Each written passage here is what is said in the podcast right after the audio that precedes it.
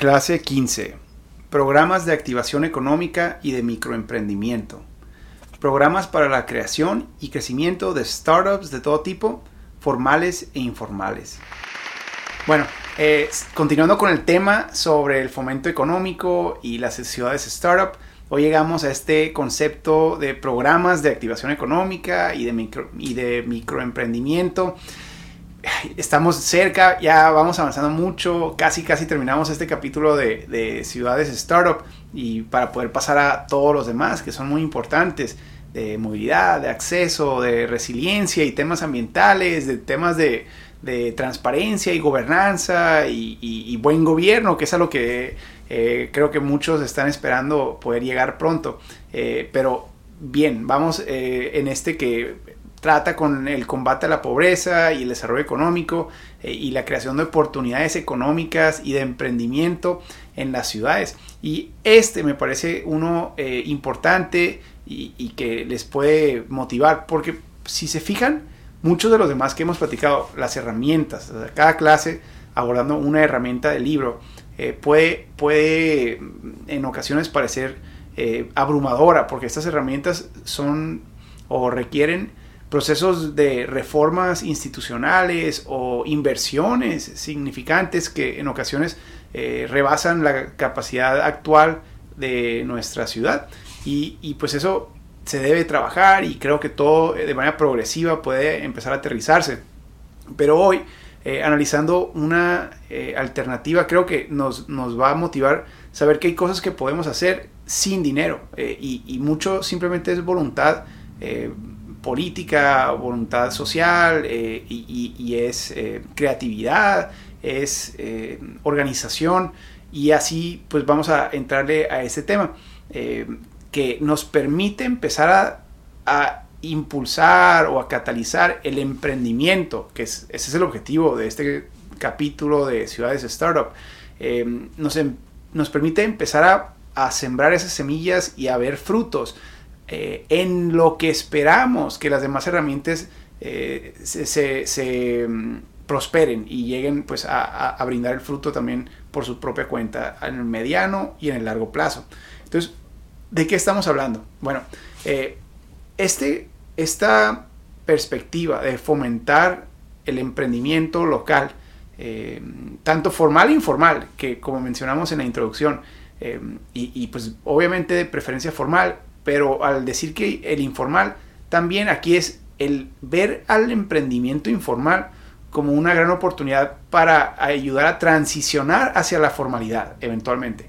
Pero eh, una de las razones por la que mucho del emprendimiento local es informal, y, hablando aquí ahora sí del mercado informal, eh, es, es, muy variado, pero son, son tianguis, son vendedores eh, ambulantes, eh, o sobre ruedas, mercados itinerantes, eh, o muchas veces son servicios eh, informales de jardinería, de limpieza en casa, en hogar, en fin, es, un mundo entero que ya decíamos que en México representa más del 60% de la economía del país y Latinoamérica en muchos países es similar o incluso superior. Entonces, el, el reto para muchos de ellos es que al estar en el mercado informal ya quedan topados, eh, su crecimiento queda topado, ya hemos mencionado que por, por un lado pues ya no tienen los recursos necesarios para adquirir créditos o permisos eh, o, mm, contratos de cierto tipo que fueran necesarios para poder crecer su negocio, entonces quedan topados. Pero por otro lado, pues también tienen que mantenerse bajo el radar, porque si destacan, si sobresalen, entonces las autoridades van a eh, identificarlos con más facilidad y van a poner su, eh, su proyecto o su negocio en riesgo. Y por eso pues también ellos mismos se autolimitan para no ocasionar esa situación. Y al hablar entonces de programas que fomenten este pequeño eh, emprendimiento formal e informal, lo primero es pues reconocer que gran parte de nuestro esfuerzo va a ir dirigido a que muchos de esos que ahora están eh, en la informalidad, eh, vamos a buscar la manera, no de, perseguirlos, sino de ayudarlos a, transicionar hacia el lado formal. Y eso va a requerir un nivel de tolerancia eh, temporal y progresiva para, para asumir que mucho de lo que hacen actualmente no cumple con regulaciones. Entonces, aquí lo que se está planteando desde cualquier perspectiva es nuestro objetivo es, claro, llevarlos a la formalidad para que aporten las finanzas municipales y que cumplan con toda la, ley. Pero, pero en vez de verlos como enemigo y tratar de cerrarlos, castigarlos o multarlos, eh, la, la estrategia que debemos de perseguir a nivel local es una de apoyo, es una de asistencia, es una de, de, alianza, eh, reconociendo que si logramos jalarlos al mercado eh, formal, que realmente no es nuestro objetivo, nuestro objetivo es ayudarles a crecer, pero no pueden crecer porque están atorados en la informalidad. Entonces, entre más logremos llevarlos a la formalidad, eh, más posibilidades vamos a tener de tener una ciudad amigable con el emprendimiento, próspera, con grandes oportunidades de, empleo para todos. Eh, por eso aquí estamos hablando de las dos. Eh, simplemente era una observación que valía la pena eh, explicar.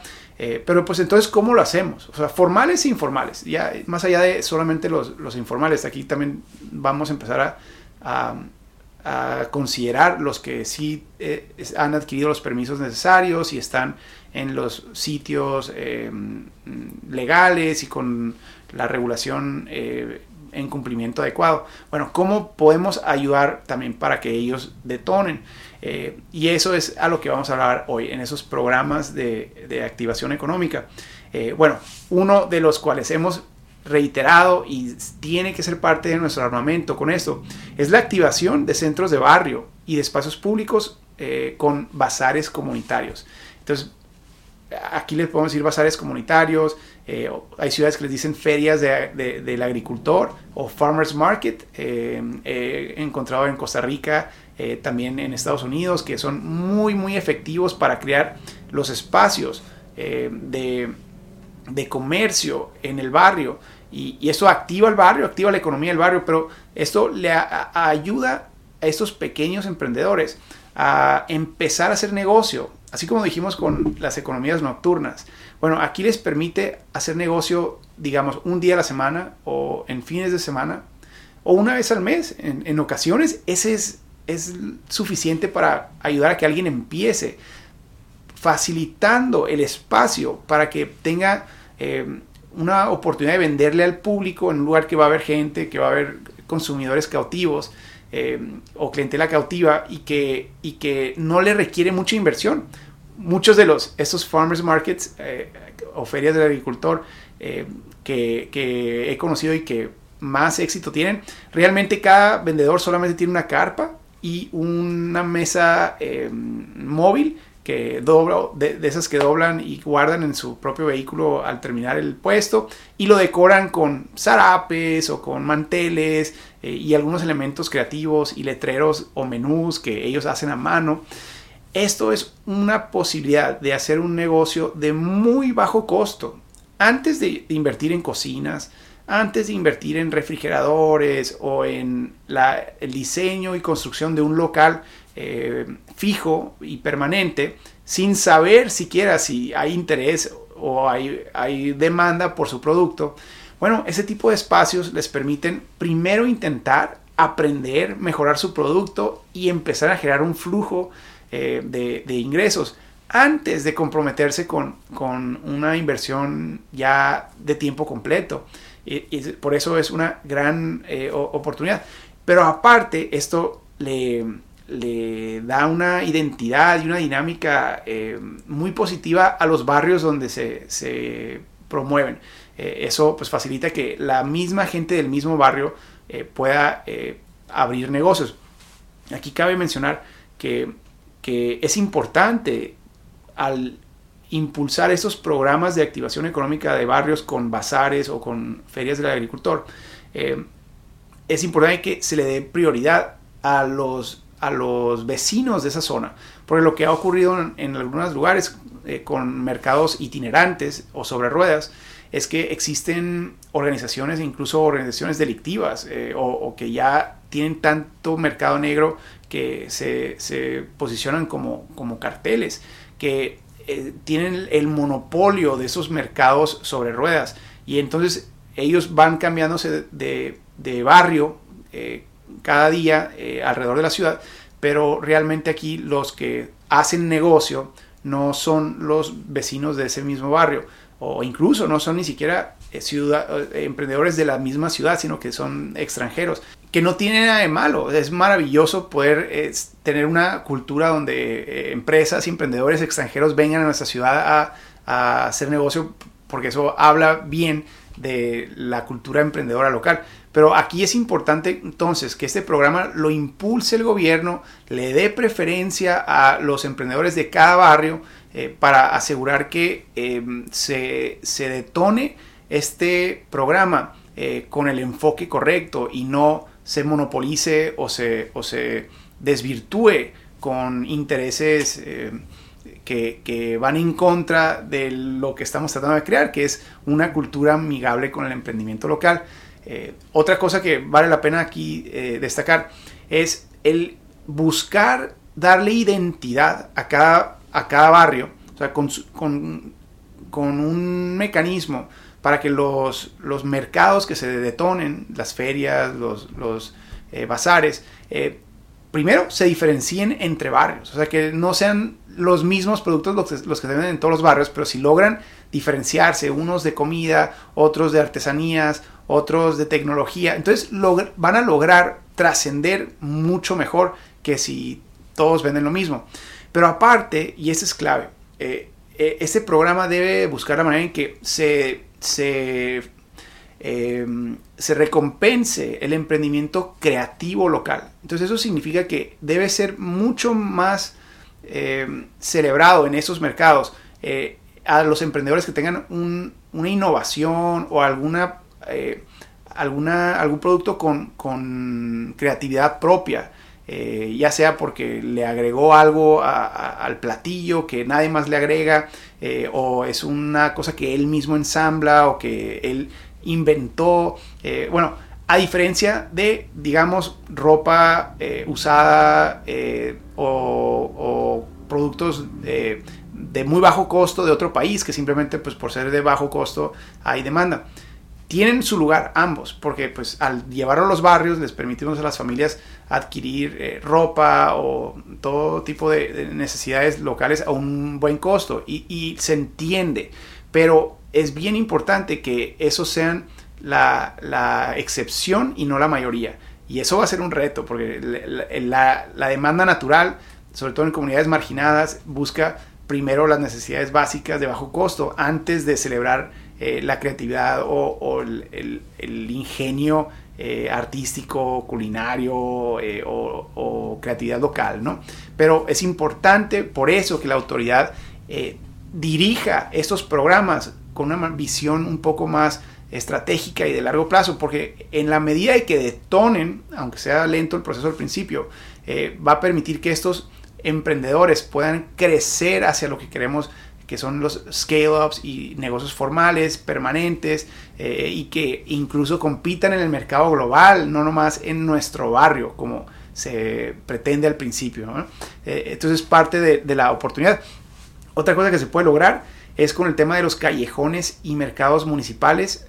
De nuevo, aquí estamos hablando de activar espacios o calles que, tengan eh, potencial, pero incluso con la creación de mercados. Eh, esto pues ya lo hacíamos históricamente, el crear mercados de barrio, mercados municipales, eh, se convierte en una gran herramienta, pero importantísimo que estos tengan su propia identidad. Entonces aquí la diferencia entre un mercado municipal sin identidad que se parece a exactamente el mismo sentimiento y los mismos servicios o productos eh, y la imagen es exactamente la, misma que las demás ciudades de, Latinoamérica, eh, pues eso es uno. Por otro lado, puedes tener uno tan diferente, tanto por la diversidad de, los emprendedores que se, eh, instalan en el mercado, como por el diseño arquitectónico y la experiencia que uno vive al, recorrerlo.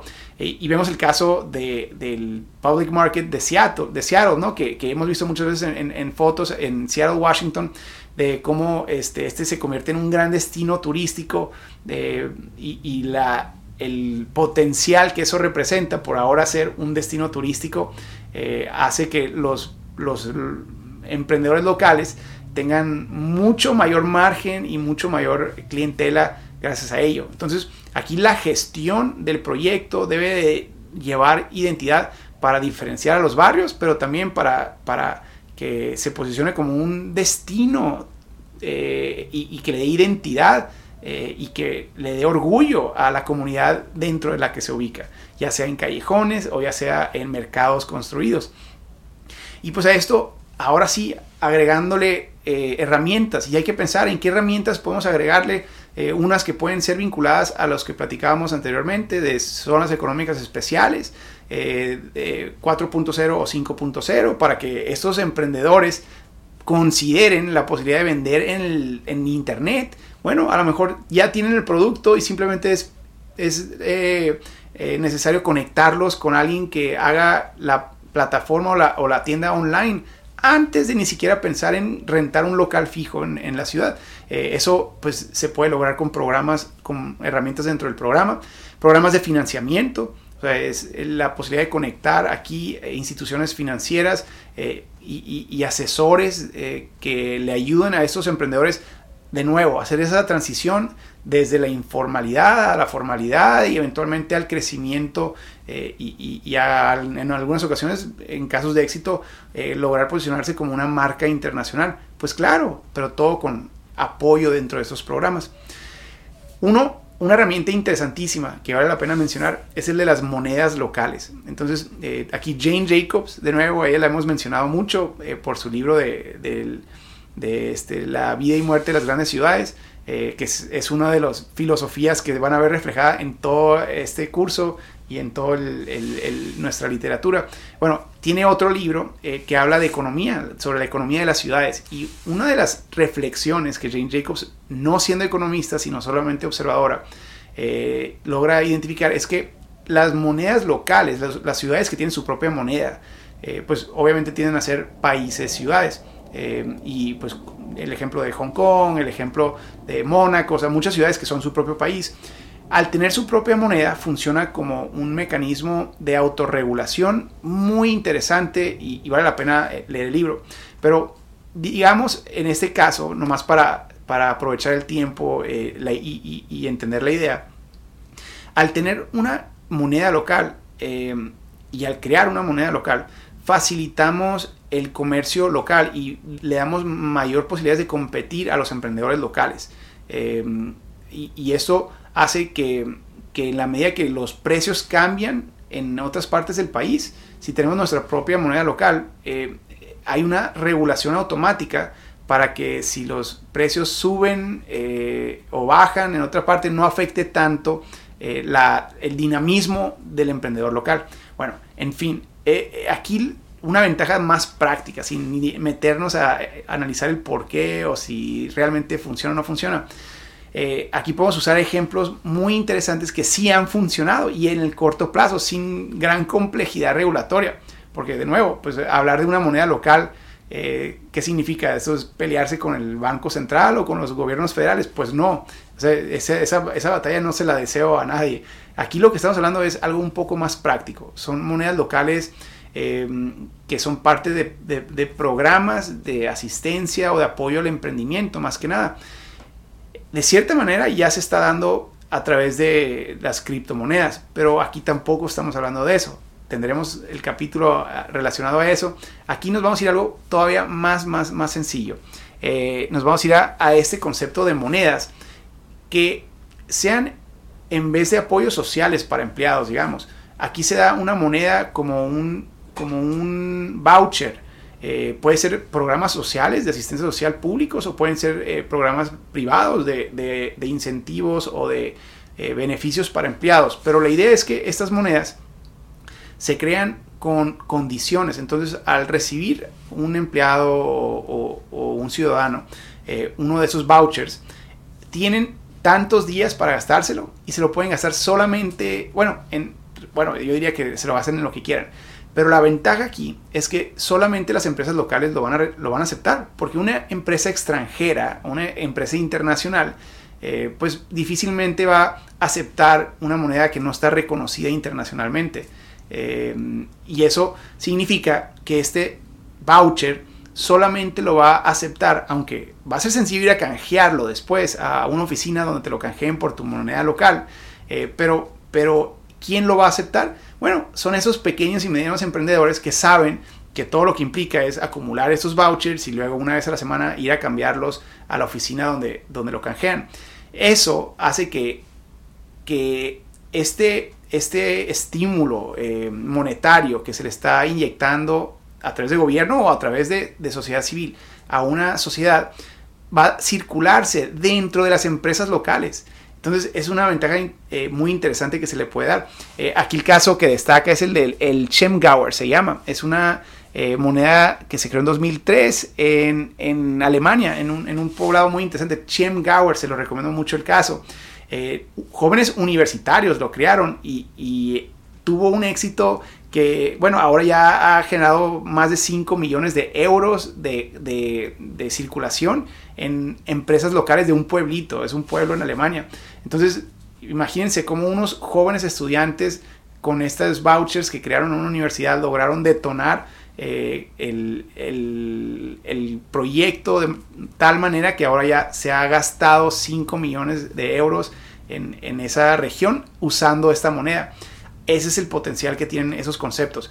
Pero en fin, eso es una de muchas herramientas de las que estamos hablando. Y el enfoque, reitero, es el buscar los mecanismos para facilitar el emprendimiento local, eh, aunque empiece eh, apoyando a quienes están todavía informales hacia eventualmente la transición hacia la formalidad, pero ayudarles a crecer y a competir mejor contra las empresas medianas y grandes, sobre todo las que son extranjeras o internacionales, con ventajas diseñadas para, para apoyar a los, locales primero. Eh, y el caso de, los mercados físicos, pues estos aportan a la identidad de cada uno de los barrios y eventualmente eh, detonan de una manera mucho más sostenible en el tiempo, de manera urbanística también, no nomás económica.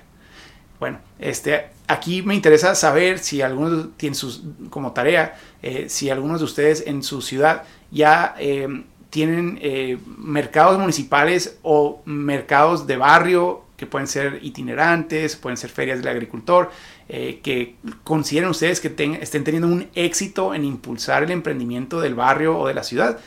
cuéntenme de, ello, me interesa conocer los casos que, consideren exitosos eh, en su ciudad y si tienen algunas herramientas del gobierno que estén apoyando a emprendedores más allá de esos mercados eh, y, tanto financieras eh, como, como prácticas en el caso de una moneda. Bueno, cuéntenme, me interesa saber y si no, pues qué podemos proponer.